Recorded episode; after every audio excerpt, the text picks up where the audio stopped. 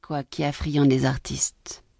Imaginez un front chauve, bombé, proéminent, retombant en saillie sur un petit nez écrasé, retroussé du bout comme celui de Rabelais ou de Socrate. Une bouche rieuse et ridée, un menton court, fièrement relevé, garni d'une barbe grise taillée en pointe, des yeux vert de mer, ternis en apparence par l'âge, mais qui, par le contraste du blanc nacré dans lequel flottait la prunelle, devait parfois jeter des regards magnétiques au fort de la colère ou de l'enthousiasme?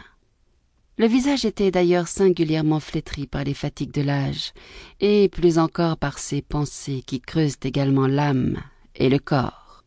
Les yeux n'avaient plus de cils, et à peine voyait-on quelques traces de sourcils au-dessus de leurs arcades saillantes. Mettez cette tête sur un corps fluet et débile, entourez-la d'une dentelle étincelante de blancheur et travaillez comme une truelle à poisson, jetez sur le pourpoint noir du vieillard une lourde chaîne d'or, et vous aurez une image imparfaite de ce personnage auquel le jour faible de l'escalier prêtait encore une couleur fantastique. Vous eussiez dit une toile de Rembrandt marchant silencieusement et sans cadre dans la noire atmosphère que s'est appropriée ce grand peintre. Il jeta sur le jeune homme un regard empreint de sagacité, frappa trois coups à la porte et dit à un homme valétudinaire, âgé de quarante ans environ, qui vint ouvrir. Bonjour, maître. Porbus s'inclina respectueusement. Il laissa entrer le jeune homme en le croyant amené par le vieillard, et s'inquiéta d'autant moins de lui que le néophyte demeura sous le charme que doivent éprouver les peintres nés à l'aspect du premier atelier qu'ils voient et où se révèlent quelques-uns des procédés matériels de l'art. Un vitrage ouvert dans la voûte éclairait l'atelier de maître Porbus, concentré sur une toile accrochée au chevalet et qui n'était encore touchée que de trois ou quatre traits blancs, le jour n'atteignait pas jusqu'aux noires profondeurs des angles de cette vaste pièce.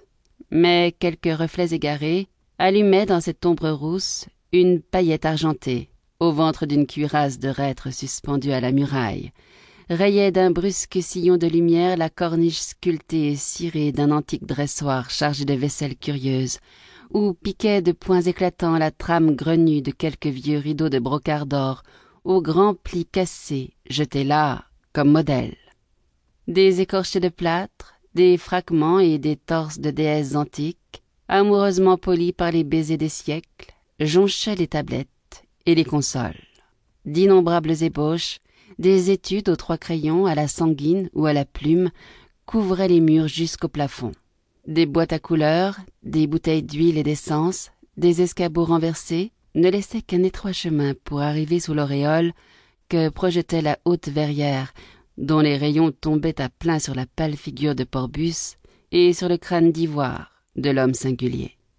L'attention du jeune homme fut bientôt exclusivement acquise à un tableau qui, par ce temps de trouble et de révolution, était déjà devenu célèbre, et que visitaient quelques-uns de ces entêtés auxquels on doit la conservation du feu sacré pendant les jours mauvais. Cette belle page représentait une Marie égyptienne, se disposant à payer le passage du bateau. Ce chef-d'œuvre, destiné à un mari de Médicis, fut vendu par elle au jour de sa misère. Ta sainte me plaît, dit le vieillard à Porbus et je te la payerai dix écus d'or au-delà du prix que donne la reine. Mais elle est sur ses brisées. Du diable. Vous la trouvez bien? Hé hé fit le vieillard. Bien. Oui, et, et non. Ta bonne femme n'est pas mal troussée, mais elle ne vit pas.